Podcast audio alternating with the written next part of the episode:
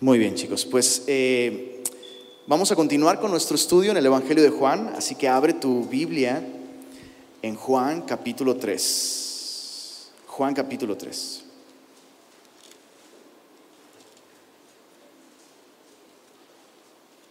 No se me relajen demasiado, ¿eh?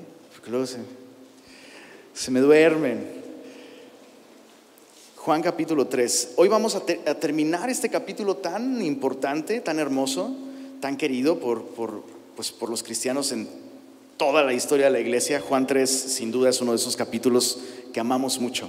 Y la semana pasada vimos este encuentro entre Jesús y Nicodemo, ¿verdad? Este hombre religioso, este hombre instruido, erudito, topándose con esta gran realidad y, esta gran necesidad que tenemos de nacer de nuevo, ¿verdad?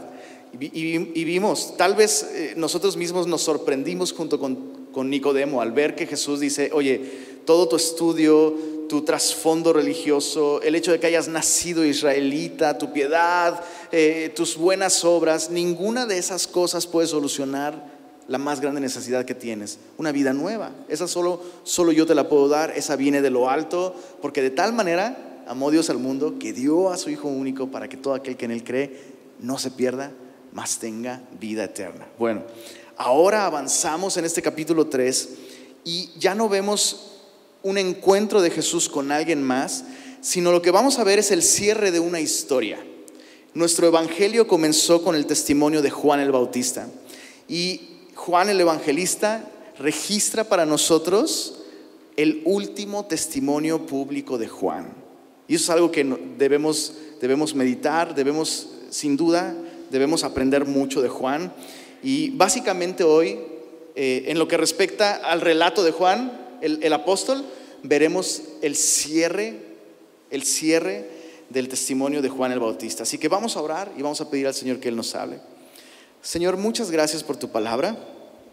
Estamos verdaderamente confiados de que el día de hoy lo que tú pones delante de nosotros es exactamente lo que necesitamos oír.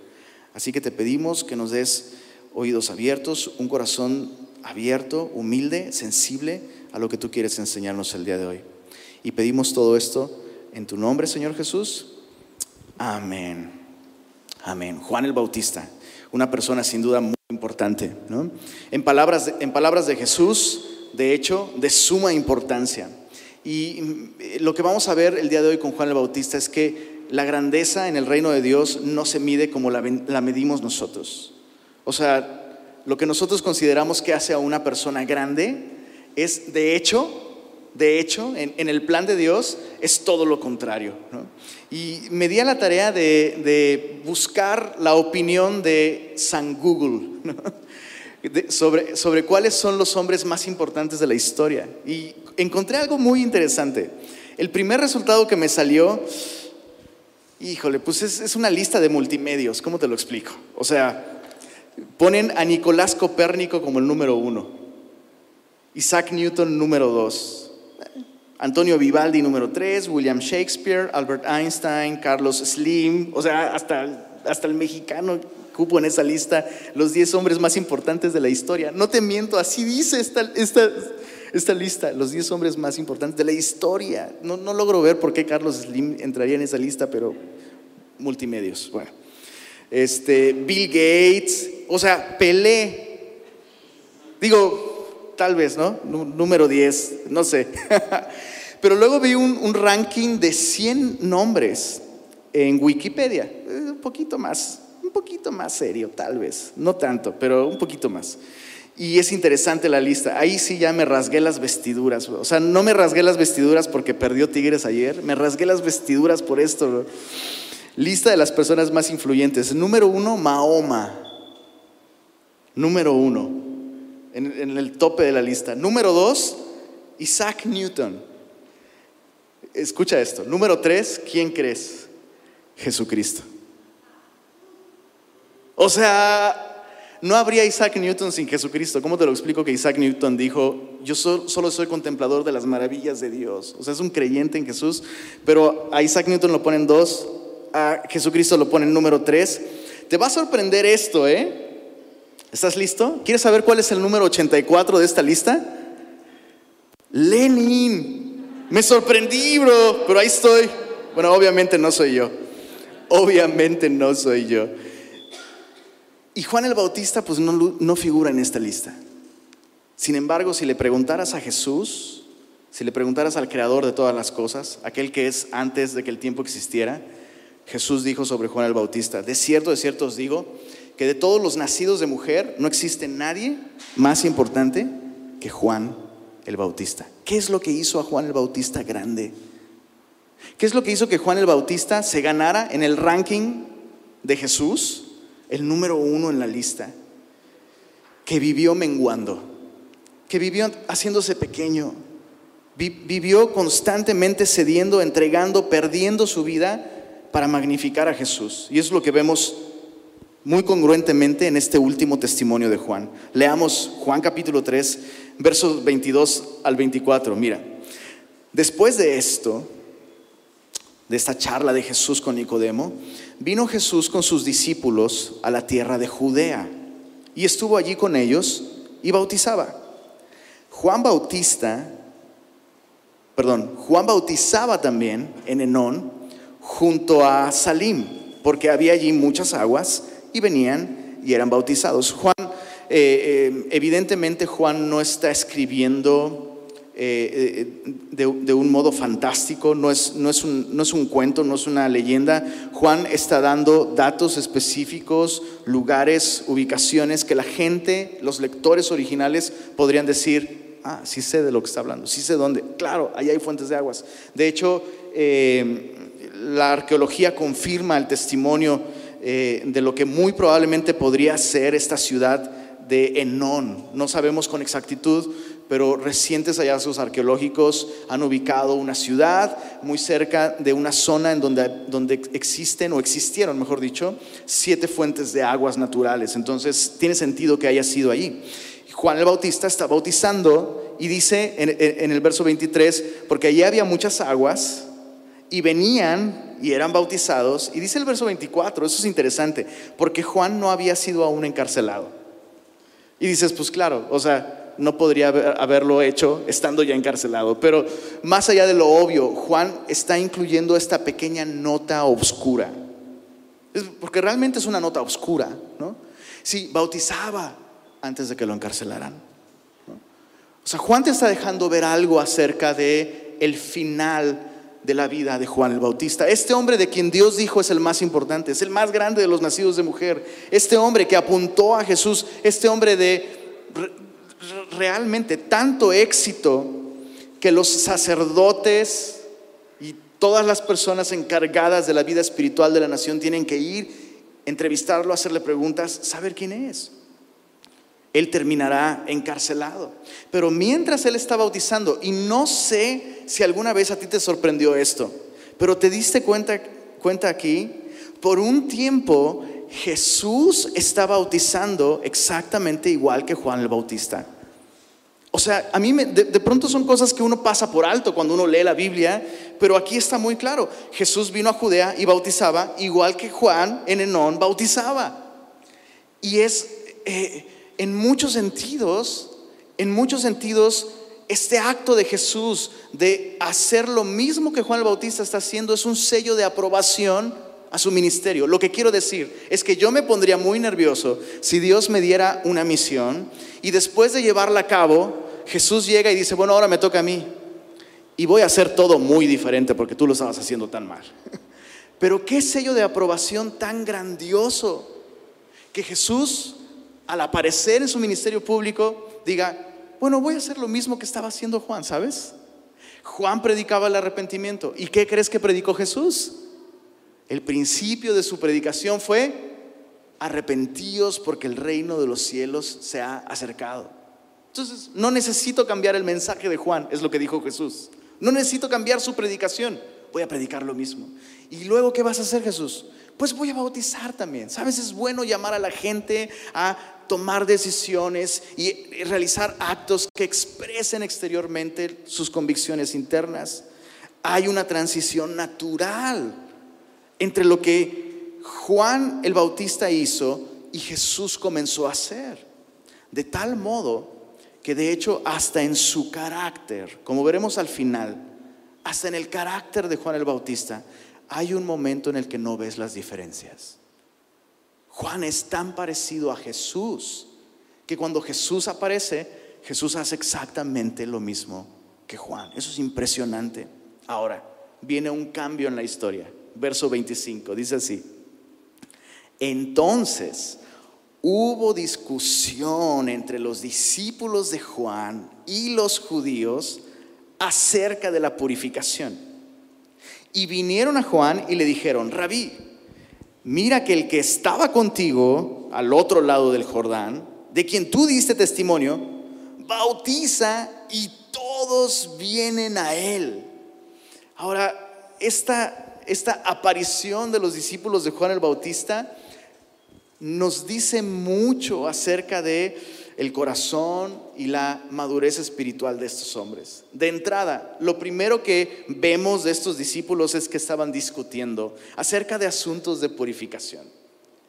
Y no sabemos cómo, cómo esa discusión sobre asuntos de purificación, de pronto, ¿te diste cuenta? En el verso 26 termina siendo un asunto acerca de Jesús y cómo ahora Él está bautizando. Y ¿sabes qué? Juan, Juan Bautista, ¿qué crees? Resulta que ahora Jesús, resulta que también es Jesús Bautista. Y ahora está, está bautizando más que tú. Nos está bajando la chamba, nos está quitando el changarro, competencia desleal. ¿Qué vamos a hacer? ¿De qué manera una discusión teológica sobre la purificación terminó en una competencia y en los discípulos de Juan amarrando navajas entre Juan el Bautista y Jesús. Es absurdo. Y esto me enseña muchas cosas acerca, acerca de las distancias que hay entre discípulos y maestros muchas veces. ¿no? Por supuesto, la distancia más grande que encontramos entre discípulos y un maestro normalmente es entre un cristiano y Jesús, el maestro. Pero hablando de un modo práctico, dos cosas que aprendo sobre esta pequeña sección. La primera, con mucha regularidad hay discípulos que no representan bien a su maestro. Y este es un ejemplo. O sea, ¿cuál ha sido el mensaje de Juan acerca de quién es Jesús? Él es Dios. Él es el Mesías, Él es el Salvador, Él es el Cordero de Dios que quita el pecado del mundo. Juan constantemente, exclusivamente, enfáticamente ha apuntado a Jesús. ¿Y qué sucede cuando Jesús obtiene atención? Los discípulos de Juan vienen y dicen, oye, ¿qué onda con Jesús? Toda la atención para Él, ¿cómo es posible? Y es como, oye, ¿no, ¿no escuchaste nada de lo que estuve enseñando por estos últimos tres años? Con mucha frecuencia hay discípulos que no representan bien a un maestro. Y debemos decir esto, debemos decirlo. Hacen mucho daño este tipo de discípulos. Hacen mucho daño este tipo de discípulos. Eh, hace algunas semanas, mi pastor me invitó a una transmisión de miércoles de Semilla de Mostaza México sobre mesa con Marcos. Están estudiando el Evangelio de Marcos, se estudia de un modo conversacional, eh, dos pastores platican, normalmente Alex Aguad este, y, el pastor Fermín llevan esa, esa, reunión. Y hace unas semanas me invitó, estuve ahí y al final del estudio hay una sesión de preguntas y respuestas y participamos eh, contestando preguntas y demás. Y justo hace algunas semanas terminando la transmisión de Semilla Monterrey, pues ¿a dónde crees que fui? A la transmisión de Semilla México, ¿no? sobremesa con Marcos, ver a mis amigos este, platicar. Y entre los comentarios, qué interesante, entre los comentarios alguien dijo, alguien dijo, hace unas semanas el pastor Lenin y Fermín dijeron enfáticamente que no se hablan lenguas. Y ahora ustedes dicen que sí. ¿Qué es esto? Y yo leí ese comentario y fue como, en primer lugar, jamás dijimos eso. Y en segundo lugar, aun si lo hubiéramos dicho, no es esa la actitud, ni el momento, ni la manera de resolver ese tipo de diferencias doctrinales. No son esenciales. Nadie pierde su salvación ni se va al infierno por hablar en lenguas, bro. Es un asunto no esencial. Y muchas veces discípulos mal representan a sus maestros con esta actitud de discusión, comparaciones. Cuidado, cuidado con aquellos que discuten asuntos doctrinales no esenciales. Ten cuidado de ese tipo de discípulos. Y ahora pongámonos nosotros y apliquémonos, como dicen por ahí, si la bota te queda, pues póntela. Si tú y yo descubrimos que somos este tipo de personas, que suelen hacer grandes, grandes discusiones de cosas que no deberían ser tan importantes porque no lo son. Dios quiere cambiar eso en nuestra, en nuestra actitud. Dios quiere cambiar eso en nuestro corazón. Termino con una frase de, del pastor Warren Wiersbe acerca de este evento. Con demasiada frecuencia los maestros padecen más de la mano de sus discípulos que de sus opositores. Entonces, primera lección, Suele haber una enorme diferencia entre y una mala representación por parte de discípulos respecto a su maestro. Pero la segunda cosa importante, la segunda cosa importante, un discípulo verdaderamente leal no es un discípulo que va a luchar porque su maestro sea conocido, sino porque Cristo sea conocido. Voy a decirlo de nuevo. Los discípulos más leales de Juan el Bautista no son estos, que aparentemente están celosos. Ay, maestro, tú eres tan sabio, tú predicas mejor que ese Jesús. Ese Jesús llora cuando predica, dice chistes que nadie entiende. Tú hablas así como es, raza de víboras. ¿Quién les O sea, tú, tú predicas mejor que él. Cuidado con ese tipo de discípulos que aparentemente son muy leales a su maestro, pero no lo son a Jesús. Los discípulos más leales que Juan el Bautista tuvo son aquellos que lo dejaron para seguir a Jesús. Y es algo que a veces nos pasa de largo con respecto a Juan el Bautista. A veces no nos, no nos damos cuenta de este pequeño gran detalle. El círculo más cercano de Jesús, podríamos decirlo así, los mejores discípulos de Jesús, lo que sea que eso signifique, los mejores discípulos de Jesús fueron originalmente discípulos de Juan el Bautista. Y Juan el Bautista no se agüitó, o sea, he vivido trabajando tanto, cediendo tantas cosas, sufriendo, padeciendo, y aparece Jesús y se lleva a mis mejores discípulos. No son míos, de Él por Él, para Él son todas las cosas. Los mejores discípulos que, Jesús tuvo realmente fueron discípulos que se formaron bajo la instrucción de Juan el Bautista. Aplicación breve, rápida, concreta, directa. Si yo logro que tú, que tú ames más a Jesús, que tú dependas más de Jesús, que tú anheles más de Jesús y menos de mí, me sentiré muy satisfecho. De verdad. Y quiero insistir en esto. Claro que estoy para servirte. Si puedo de alguna manera aconsejarte en algo, si puedo orar por ti, si puedo ayudarte a comprender mejor cosas que tal vez yo pueda comprender mejor, con mucho gusto te puedo ayudar. Y estoy aquí para eso. Pero si toda esa labor de enseñanza, de consejería, de discipulado, termina haciéndote a ti más dependiente de mí que de Jesús, lo estamos haciendo mal. Juan, Juan el apóstol escribió años más tarde en una de sus epístolas, no tengo mayor gozo que este, que oír que mis hijos andan en la verdad.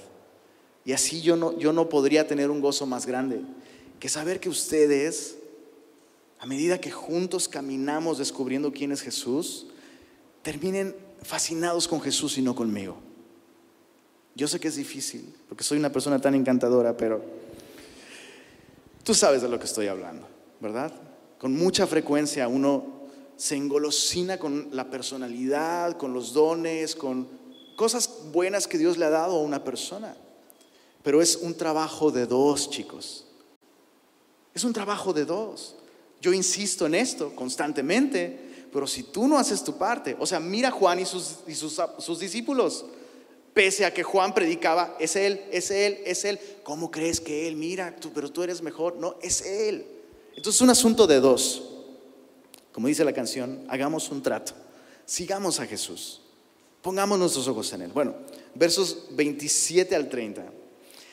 Después de que los discípulos vienen y le dicen a, Juan, oye, ahora hay que hacer algo, Jesús está bautizando más gente, hay que dar playeras con nuestro logo, no sé, máquinas de humo, lo que sea, una banda de rock, lo que sea. Mira la respuesta de Juan, versos 27 en adelante. Respondió Juan y dijo, ¿estás listo? Este es el corazón de nuestro estudio. Veremos cuatro, cuatro claves para una vida cristiana en constante crecimiento. Respondió Juan y dijo, no puede el hombre recibir nada si no le fuere dado del cielo. Vosotros mismos me sois testigos de que dije, yo no soy el Cristo, sino que soy enviado delante de él. El que tiene la esposa, pues él es el esposo, mas el amigo del esposo que está a su lado y le oye, se goza grandemente de la voz del esposo. Así pues, este mi gozo está cumplido. Es necesario que Él crezca, pero que yo mengüe. Aquí está la clave de la grandeza espiritual. Aquí está la clave. Cuatro cosas muy puntuales que Juan dice. Número uno, no puede el hombre recibir nada si no le fuere dado del cielo.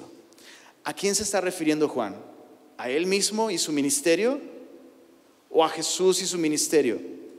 Pues a las dos, ¿no? Porque evidentemente esa, esa verdad de que no puede el hombre recibir nada si no le es dado del cielo aplica para él también. Entonces, creo que principalmente está pensando en Jesús, pero eso aplica para él. Y qué importante es que tú y yo tengamos esta mentalidad. No puede el hombre recibir nada si no le fuere dado del cielo. Lo que tú tienes, tus dones, tus capacidades, tus talentos, tu llamado incluso. Las cosas que tú tienes las has recibido de parte de Dios. Y no tienes que competir con los dones, el llamado y los talentos de otras personas. Puedes abrazar esta verdad y comenzar a crecer de un modo increíble al entender que lo que tienes lo recibiste de Dios. Y lo que otras personas tienen también esta verdad nos puede llevar a una vida de contentamiento con nuestro don, con nuestra vocación, con nuestros llamados, pero también nos puede llevar a una vida de gran confianza, de disfrutar, de gozar. De hecho, Juan mismo dice, mi gozo ha sido cumplido. Y esto es parte de eso, saber que lo que tenemos lo recibimos de parte del Señor. Ahora, aplicando esto a la filosofía de las iglesias. Deseo que el Señor, deseo que el Señor nos use a Semilla Monterrey para que muchas más personas conozcan al Señor. Tú también deseas eso, ¿verdad? Deseamos que el Señor nos use para eso. Pero nuestra meta no es convertirnos en una mega iglesia. ¿Se entiende lo que estoy diciendo? Ese no, es, ese no es nuestro llamado, esa no es nuestra misión. Creemos que perseverando en la doctrina de los apóstoles, partimiento del pan, las oraciones, la comunión unos con otros, el Señor va a añadir a la iglesia los que han de ser salvos. Y que el Señor es quien coloca en el, en el cuerpo los miembros como Él quiere.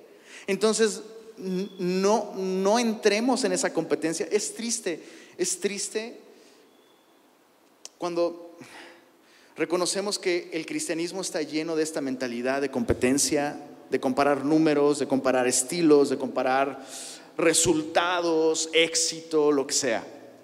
Nosotros entendemos que Dios nos ha llamado a algo y que no puede el hombre recibir nada si no le fuere dado del cielo. Y si la iglesia crece, pues no es, es que es que Lenin, es que nosotros, es que no, es que el Señor. Y si, la iglesia, y si la iglesia se queda chiquita, déjame, darte esta analogía. ¿Tú le haces el feo a alguno de tus hijos porque es el que menos creció, bro? Ah, ándale. ¿Verdad que no? Digo, yo puedo decir eso porque yo fui chiquito y fui el único. Pero amas a tus hijos por igual. ¿No? al, que le apodan Michael Jordan por lo altote, ¿no? y, al chiquitito los amas por igual. Entonces nosotros tenemos que tener esa mentalidad como iglesia, como discípulos, como papás, como esposos, como trabajadores, como ministros. No puede el hombre recibir nada si no le fuera dado el cielo. Estate contento con eso. Importante clave para el crecimiento espiritual. La, segunda cosa que, Juan dijo aquí, en el, en el verso 28, mira, vamos a leerlo de nuevo. Vosotros mismos Juan es muy enfático, en el, en el griego es muy enfático, es ustedes mismitos por sus propios ojos, oyeron con sus propios oídos que yo mismo, el que yo mismo, yo que estoy hablando, les dije, no soy el Cristo, sino soy enviado delante de Él. ¿Cuál es, cuál es esta clave para el crecimiento espiritual? Yo no soy el Cristo. yo no soy el Cristo. Algunos necesitamos primero tener claro a lo que no somos llamados. ¿Estás de acuerdo con esto? Algunos necesitamos primero, para poder realmente comenzar a crecer, tener claro a lo que no nos ha llamado el Señor. Y quiero aprovechar este punto para decirte algo y decirlo así de claro. Hay una tendencia a creer entre cristianos que es que la, la más espiritual y la más efectiva y la más madura de las maneras de servirle a Dios es convertirte en pastor. ¿Qué tenemos que decir a eso? Absolutamente no. Eso es absurdo, es ridículo. Quitémonos esa idea. Esa idea de que, de que una persona verdaderamente espiritual va a terminar siendo pastor, ha contribuido a que iglesias estén pastoreadas por personas que no fueron llamadas a ser pastores. Pueden ser buenos comunicadores, pueden ser buenos compositores de música cristiana, pueden ser buenos autores de libros, pero, pero no, no están llamados, algunos, muchos tal vez, no están llamados a ser pastores. Y necesitamos primero tener claro a lo que no somos llamados. Ahora, otra manera de aplicar este principio, yo no soy el Cristo. Yo sé, yo sé que parece obvio y que tú sabes que no eres el Cristo, ¿verdad? Y que yo sé que no soy el Cristo. Pero muchas veces actuamos como si fuéramos Cristo. ah, mi esposo no cambia, todo lo que necesita es contemplar el resplandor de mi gloria y escuchar mi palabra. y por el poder de mi espíritu lo voy a transformar. Muchas veces queremos ocupar el lugar de Jesús. No somos el Cristo. Dios no nos ha llamado a transformar a las personas. Tú y yo no tenemos ese poder. Escucha, tú y yo no tenemos el poder ni siquiera de transformarnos a nosotros mismos. Ese poder es exclusivo de quién? De Jesús. Él es quien hace nuevas todas las cosas. Entonces, ¿cuántas cosas? O sea, Juan mismo está demostrando cómo vivir esta realidad. Juan está siendo muy paciente con sus discípulos. ¿No es así? Es muy paciente. ¿Por qué? Porque él sabe que él no es el Cristo. Tercera lección en, esta porción, en esta respuesta de Juan es una analogía. Dice, yo no soy el novio, sino soy el amigo del novio. Y, Juan está haciendo referencia a una costumbre de la época. En, esa época, de hecho, el amigo del novio era un título para un amigo del novio que realizaba una función muy importante. Cuidar, vigilar, proteger la casa de la prometida hasta que el novio llegara. Mientras la novia estaba en preparativos y su familia cuidaba de ella y le ayudaba a prepararse, embellecerse y todo lo que sucede, el amigo del novio tenía la importante misión de estar en esa casa y proveer protección, cuidado y cualquier tipo de ayuda que se necesitara mientras llegaba el novio. ¿Y no es esta una muy buena manera de ilustrar lo que hizo Juan? O sea, Juan cuidó de la nación de Israel espiritualmente. Juan denunció los lobos rapaces, advirtió sobre el peligro.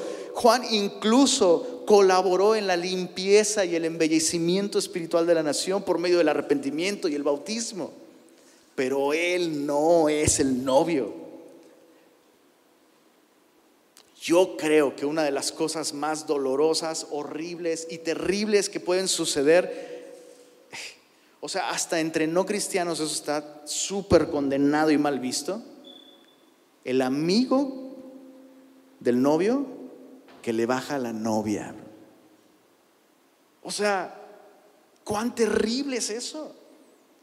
Y Juan lo que está diciendo de alguna manera aquí es, están bien perdidos chicos. Yo no soy el novio, yo soy el amigo del novio y mi, mi trabajo, mi privilegio es cuidar de la novia hasta que por fin escucho la voz del novio llegar y mi trabajo ha terminado, mi gozo se ha cumplido. Mi gozo se ha cumplido. Qué importante, qué importante es esta última frase.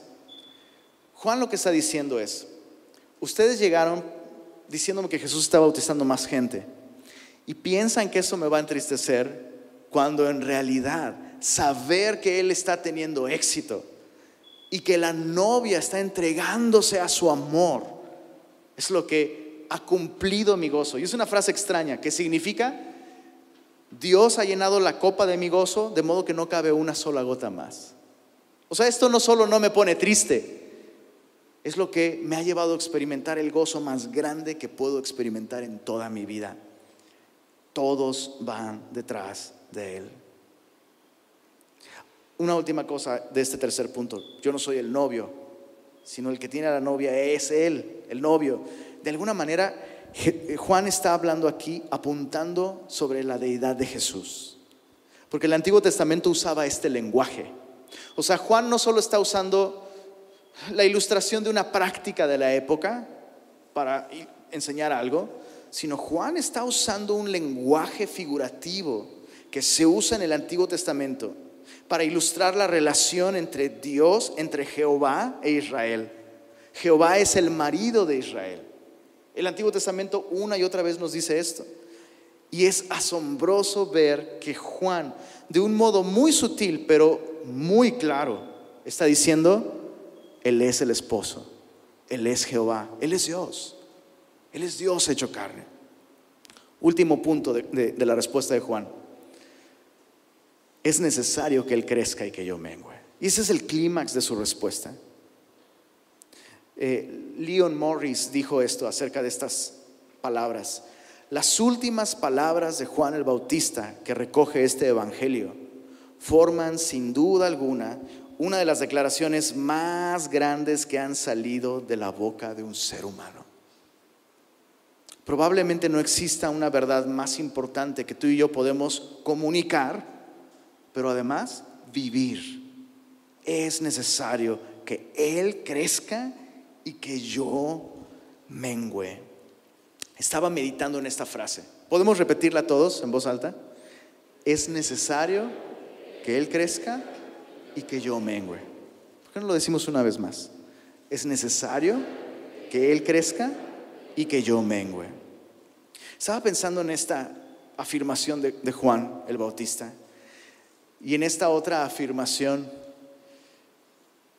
que escuchamos cada vez con más frecuencia en, círculos cristianos, Dios quiere producir la mejor versión de ti mismo. ¿Has oído esa frase? Dios quiere producir la mejor versión de ti mismo. Y Juan el Bautista te diría, Dios quiere producir la menor versión de ti mismo. Es lo, lo estamos entendiendo mal. Cristo no vino a mejorar nuestra vida, sino a transformar nuestra vida para que seamos menos nosotros y más Él. Esa es la única vida que vale la pena vivir. ¿Por qué querría yo mejorar la versión? La mejor versión mía no se compara, no se compara con la semejanza con Cristo.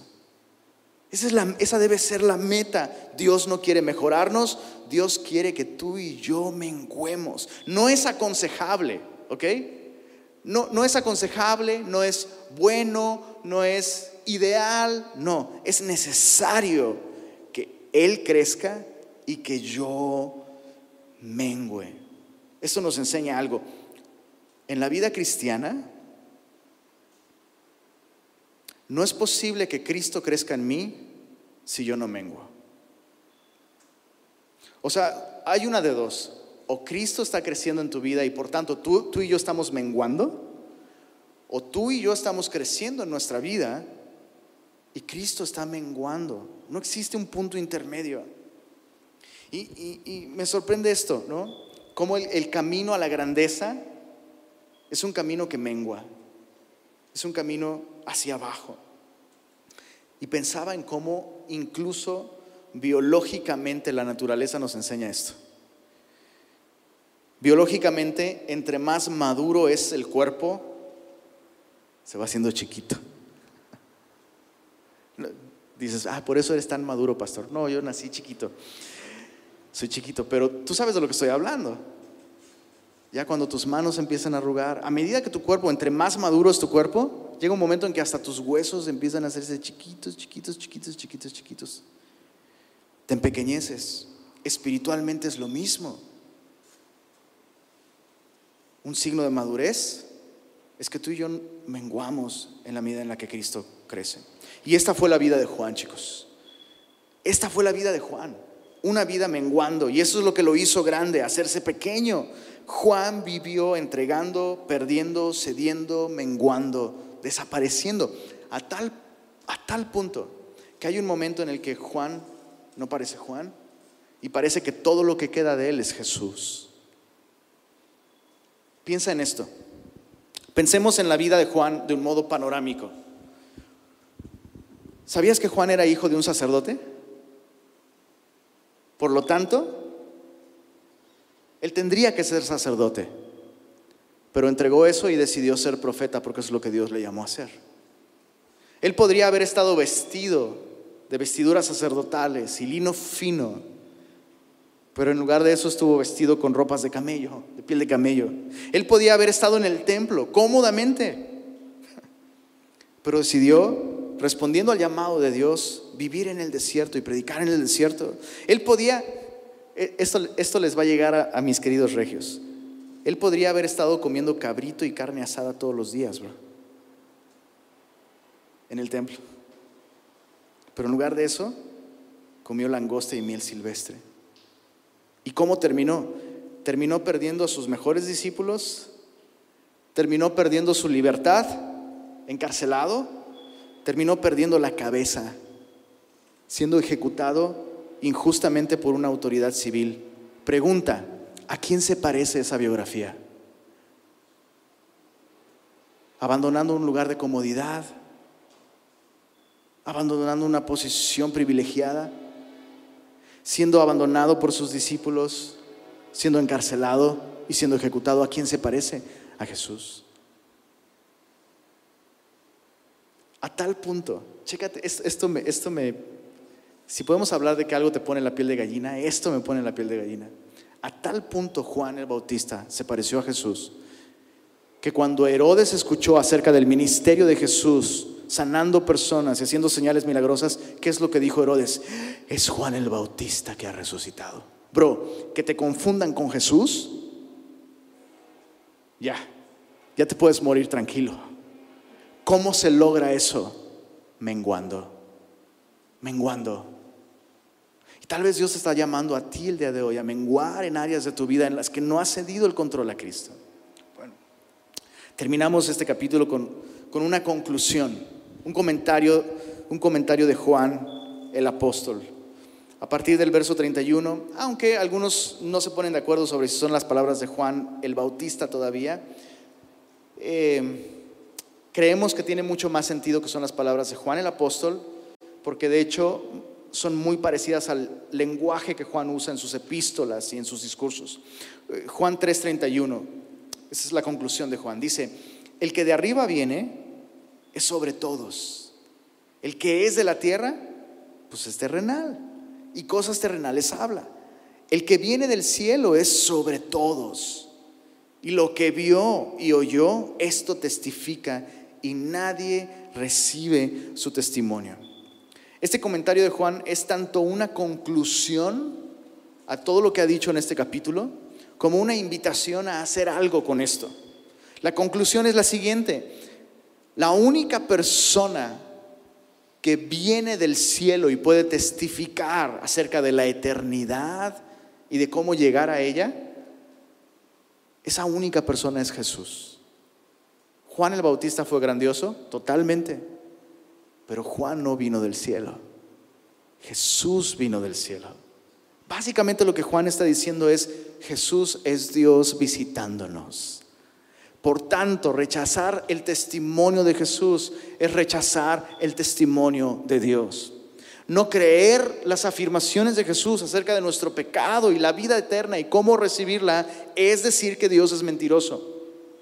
Nadie nunca vino del cielo, excepto el Dios vivo y verdadero, y este es Jesús. Ahora, en el verso 32 hay algo interesante. Dice, lo que vio y oyó, esto, esto testifica y nadie recibe su testimonio. Y, va, va de acuerdo con el relato que estamos viendo, porque los, los discípulos de Juan, el Bautista, dicen, todos vienen a él, lo cual evidentemente era una exageración. Y ahora Juan el apóstol dice, nadie recibe su, testimonio. Pero Juan mismo nos ha dicho que aunque sí le rechazaron, algunos creyeron en él. Entonces, ¿de qué está hablando cuando dice nadie recibió su testimonio? Bueno, ¿cuántas personas escucharon predicar a Jesús? Miles de personas. Me atrevería a decir cientos de miles de personas escucharon a Jesús predicar, lo vieron hacer señales. Pero cuando Jesús resucita, ¿cuántos discípulos tiene? 120. Se habla de 500 por ahí. Es poco. Es poco en comparación con la cantidad de gente que le escuchó. Y debemos entender esto como cristianos nosotros. Ser cristiano no significa ser popular. No es posible recibir el testimonio de Dios y querer quedar bien con la opinión popular de la gente, con aquello que es popular. Segunda cosa que Juan dice, dice en el, en el verso 33, el que recibe su testimonio, este atestigua que Dios es veraz, porque el que Dios envió, las palabras de Dios habla, pues Dios no le da el espíritu, no da el espíritu por medida. El Padre ama al Hijo y todas las cosas ha entregado en su mano. Esa es la invitación. La conclusión de Juan es, el testimonio de Jesús es el testimonio de Dios. Y la invitación es, si tú recibes su testimonio, estás atestiguando que Dios es veraz. ¿Por qué? Porque Jesús no es simplemente un representante de Dios. Jesús tiene el Espíritu Santo sin medida. Todos los profetas, todos los grandes hombres de Dios de la Biblia recibieron una medida del Espíritu Santo, pero en Cristo habita la plenitud de la deidad. Por eso es que yo quiero hacerte esa sugerencia. Jamás le coloques el, título de ungido a ningún ser humano, a menos que estés hablando de Jesús. No estoy diciendo que Dios no derrama su espíritu sobre las personas. Claro que lo hace. Pero ese título, ungido, oh, eh, tiene una unción tremenda y poderosa. Espero que estés hablando de Cristo al hablar de esa manera. Porque ese título le pertenece solamente a Jesús. Todos los demás recibimos el Espíritu por medida. Pablo mismo enseña eso. Cada uno, según la medida de fe que recibió incluso, debe ejercitar sus dones. Pero Él Jesús no es una representación divina, es Dios mismo dando testimonio. ¿Y cuál es ese testimonio? Verso 36, terminamos con esto. El que cree en el Hijo tiene vida eterna, pero el que rehúsa creer en el Hijo no verá la vida, sino que la ira de Dios está sobre él. Y son esas porciones en las que decimos, Juan, ¿Por qué? ¿Por qué tenías que mencionar la ira de Dios? Todo iba tan bien mientras me hablas de creer y de confiar, incluso este asunto del Espíritu. Todo eso está bien, pero tenías que mencionar la ira de Dios. Sí. Porque Jesús vino a salvarnos. ¿A salvarnos de qué? De la ira de Dios. Jesús vino a salvarnos de la ira de Dios. Quiero aclarar algo con respecto a la ira de Dios. El texto no está diciendo que si tú rechazas creer en Jesús, entonces vas a despertar la ira de Dios sobre ti y se va a enojar tanto contigo que te va a mandar al infierno. Eso no, eso no dice aquí. Lo que aquí dice es que rehusar creer en el Hijo de Dios hace que tú permanezcas en la ira de Dios en la que ya te encuentras naturalmente. Todos los seres humanos nacemos separados de Dios, nacemos pecadores, todos, absolutamente todos. Y eso nos coloca bajo la ira de Dios. Entonces Jesús no vino a condenar al mundo. Jesús no vino a, si no creen en mí, se van a ir al infierno. No, Jesús vino a salvarnos de eso. El hombre ya va camino al infierno. El hombre ya va camino al infierno. Ya la sentencia está dictada. Punto. Jesús vino a interrumpir eso. Jesús vino a salvarnos de eso. ¿Cómo podemos nosotros entonces ser salvos? Déjame sugerirte hacer lo mismo que Juan el Bautista. Yo no soy el Cristo. Yo no puedo salvarme a mí mismo. No puedo repararme a mí mismo. Necesito un Salvador. Lo que haces con Jesús tiene implicaciones eternas. Si rehusas creer en Jesús, creer que Él es quien dijo ser, la ira de Dios permanece sobre ti. Pero si recibes su testimonio, el texto lo dice muy claro, el que cree en el Hijo tiene vida eterna. No se puede decir esto de nadie más, ¿verdad? O sea, imagínate qué absurdo el que cree en Moisés tiene vida eterna. Moisés jamás dijo algo semejante. Ni siquiera Juan el Bautista. El que cree en Juan el Bautista, el hombre más importante de la historia, tiene vida eterna. No, el que cree en Jesús tiene vida eterna. ¿Qué estamos haciendo como discípulos? ¿Estamos fascinados con Jesús? ¿Estamos dependiendo de Jesús? ¿Estamos apuntando a Jesús? ¿Estamos conociendo a Jesús? ¿Cómo estamos representando a nuestro maestro allá afuera? ¿Somos discípulos como los de Juan? En competencia con otros discípulos, hasta compitiendo con Jesús, bro. ¿O estamos anunciando que Él es quien dijo ser? Que el Señor nos ayude, ¿verdad? Así como a Juan, a menguar nosotros para que Él crezca. No solo en nuestra vida, sino en la vida de aquellos que nos rodean. ¿Oramos? Señor, gracias por tu palabra. Gracias por dejarnos ver el testimonio tan asombroso de Juan. No son solamente sus palabras las que nos desafían y nos penetran, Señor, sino es su vida. Realmente vivió menguando para exaltarte, para glorificarte. Y nosotros queremos vivir eso, Señor. Queremos experimentar ese gozo, ese gozo de saber que nuestra vida está sirviendo para este propósito, ser como tú, Señor. Gracias porque un día nos diste vida eterna, gracias porque un día nos alcanzaste. Ahora, Señor, llévanos por este camino del discípulo, Señor, este camino hacia abajo, en donde nosotros te damos a ti el lugar, te damos a ti el honor y te damos a ti la honra. Y gracias Señor una vez más por permitirnos ver la grandeza de tu amado Hijo a través de tu escritura. En su nombre oramos. Amén. Amén.